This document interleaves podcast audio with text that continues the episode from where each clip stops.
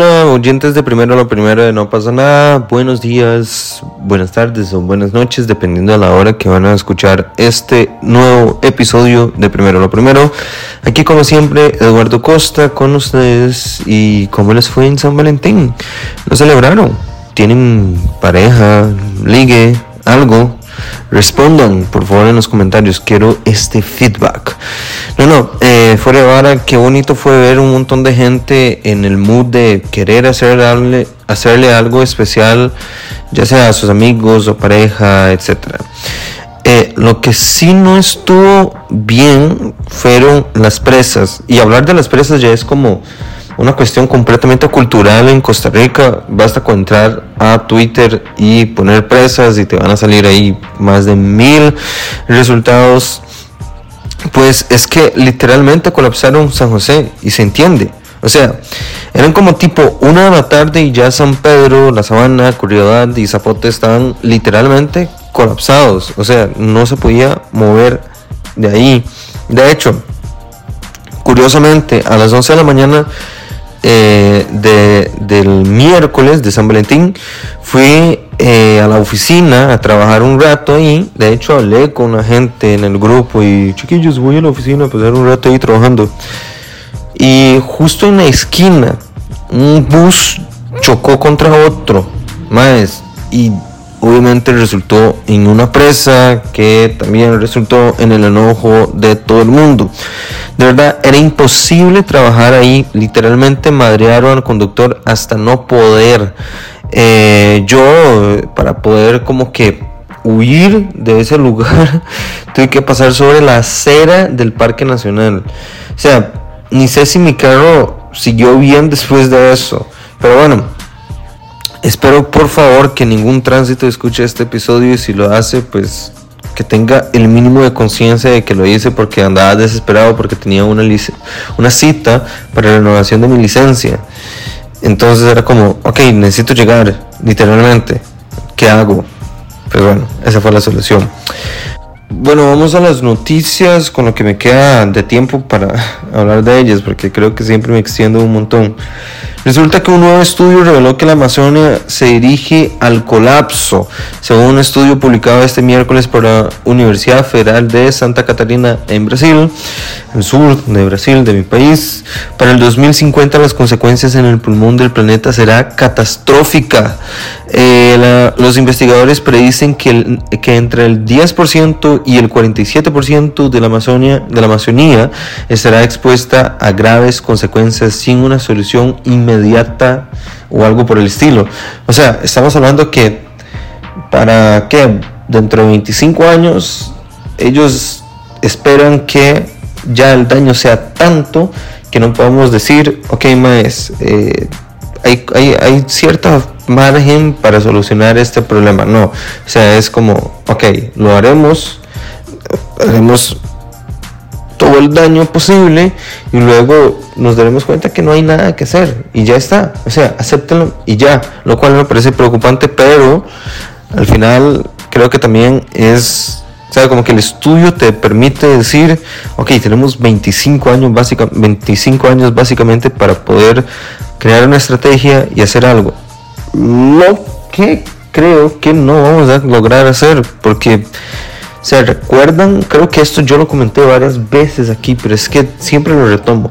Recuerdan como entre 2017 y 2018, mucho se le criticó al gobierno Bolsonaro por los graves incendios que se generaron en la Amazonía durante su mandato. Ok, esos mismos incendios, obviamente no estoy hablando de los mismos, pero la misma cantidad de incendios sigue azotando la Amazonía tal vez con menos o más intensidad, pero sigue siendo un problema. Y no solo eso, el grave problema hoy en, la región, ¿verdad? De, del país es que cuando hablamos de Amazonía primero hay que recordar que lo compartimos con, o sea que nosotros los brasileños compartimos el Amazonas con otros siete creo países, eh, Colombia, Venezuela, etcétera, son varios, pero eh, existe uno de los graves problemas también eh, en la región es que hay mucho tala de árbol y es tala ilegal de árbol. Ok, obviamente tiene que ser ilegal para que genere un descontrol,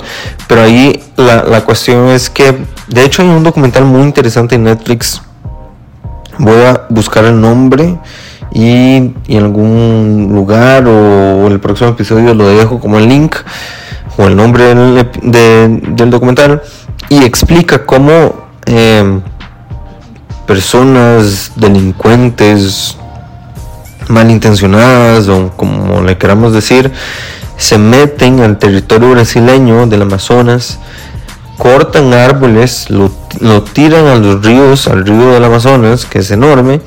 Esos árboles flot, bueno, van ahí como que flotando en el río, pasan en el territorio colombiano, digamos, es un ejemplo. Y ya dentro del territorio colombiano las autoridades brasileñas no pueden hacer nada, porque tienen que respetar como que la soberanía del otro país. Entonces, esto es algo que pasa digamos que todos los días y aún no hemos encontrado la solución.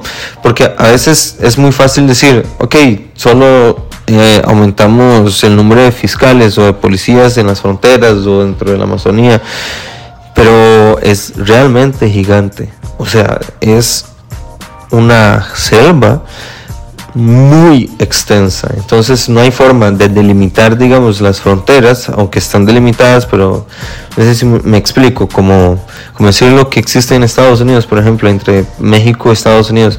No hay forma de hacerlo, porque primero estarías dañando el medio ambiente natural, o sea, el... Como, esto tiene un nombre, como que eh, el espacio natural, no es el hábitat nacional, eh, nacional no, natural, sino que como que toda la estructura que debería ser preservada o igualmente espacio de protección silvestre, algo así tiene nombre, impresión, no recuerdo. Pero, pero ajá, o sea, no, las soluciones no son como muy mm, claras, son, no sé, no sé, hay muchas ONUs también Sé que es de los lugares donde más mueren eh, accionistas, ¿verdad? A nivel internacional, accionistas ambientales, etcétera, etcétera. Es, es realmente un problema muy, muy denso. Eh, hablemos de otra cosa y es un tema que a mí no me gusta hablar, pero antes recordarles que se pueden suscribir a No pasa nada eh, por medio de Patreon. Lo hacen al accesar patreon.com slash no pasa nada oficial y ahí nos pueden colaborar con una pequeña donación o la donación que ustedes gusten y, permitir que nosotros sigamos creciendo poquito a poco y no sé, lo cual es muy importante creo que para que le dé sustento a este proyecto. Pero bueno, retomando, haremos de cosas que detesto hablar sobre y son los tiroteos de Estados Unidos. Resulta que eh, una persona murió y 21 quedaron heridas por una serie de disparos registrados este miércoles durante el desfile por la victoria en el Super Bowl del equipo de los Kansas Chiefs en la ciudad de Kansas City, obviamente. Eh, de acuerdo con las autoridades, los heridos fueron atendidos en el lugar del suceso y ahora sobre el pistolero consideran, la policía local considera que se trata de un hombre que está vestido con un traje deportivo. Eh, supuestamente lo que tengo entendido es que el, hombre aprovechó, el, delincuente, la persona malintencionada, como mencioné anteriormente, aprovechó que había muchas personas celebrando un evento, que están muchos distraídos con la euforia, ¿verdad?, del momento, y abrió fuego contra varios de ellos. O sea, lo mismo de lo mismo, siempre en Estados Unidos. ¿Qué discusión más eh, desgastante? Siempre llegar a este punto de decir, ¿qué es lo que está haciendo Estados Unidos mal? ¿Será el acceso casi que infinito a armamento de alto porte, por decirlo así? ¿Sabe? Como que armamento que podríamos considerar inclusive militar rifles de asalto, eh, de alto calibre, de además de capacidades de ráfagas de disparos absurdas que no son necesarias a la hora de protegerse en su caso, de protegerse animales eh, como osos, eh, venados, eh, ¿sabe? Como que esos animales que pueden invadir tu casa dependiendo de la región en la que vivas. No, no siento que sea necesario realmente que se pueda vender libremente un rifle de asalto con la capacidad de disparo de 25 balas con solo estripar el gatillo, por ejemplo. Es una discusión que abre demasiado debate. Llevamos que, no sé, desde 2016 recuerdo estar en la universidad, sentarme frente a compañeros y decir qué es lo que se va a hacer aquí. Es un gran problema porque en aquel entonces se registró un tiroteo masivo, eh, no sé, lo seguimos comentando, lo seguimos hablando desde lo de Columbine, que creo que fue entre el 90 y 2000. O sea, really. Es complicado, es complicado cuando existe una cultura eh, armamentista en el sentido como que es cool tener armas, es cool coleccionarlas, lo cual tal vez realmente lo sea. Lo que no es cool es permitir que esas armas sean vendidas a cualquier tipo de persona. Ya no, no quiero jugar de, clasista, de discriminador y que a ver cómo separamos las personas. No, no, no es una cuestión de casta como pasa diciendo Javier Milei cuando habla, ¿verdad?, de la casta de los políticos que han dañado al país, etcétera. No, no, no, no es separar grupitos. Es decir, ok, quizás tenemos que reforzar un poquito más.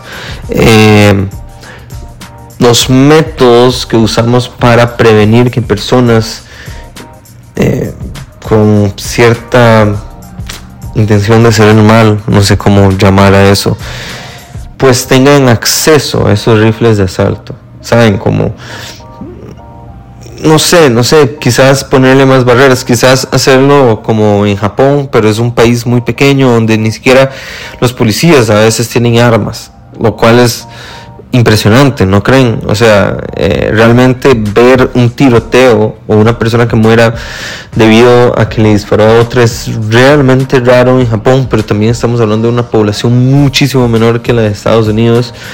Eh, y quizás, y lo digo aquí casi que a ciegas, más educada que Estados Unidos. Pero bueno, eh, realmente es un tema que abre demasiados debates. Espero que ustedes también, eh, si tienen la oportunidad de comentar, si tienen la oportunidad de escribirme al Instagram, eh, pues se acercan a la, página oficial de No pasa nada y ahí me encontrarán, encontrarán el contacto directo en mi cuenta y me ponen, me ponen un mensaje. Tal vez ustedes tengan alguna solución a este grandísimo problema una solución que yo no, no veo, no veo tan cercana.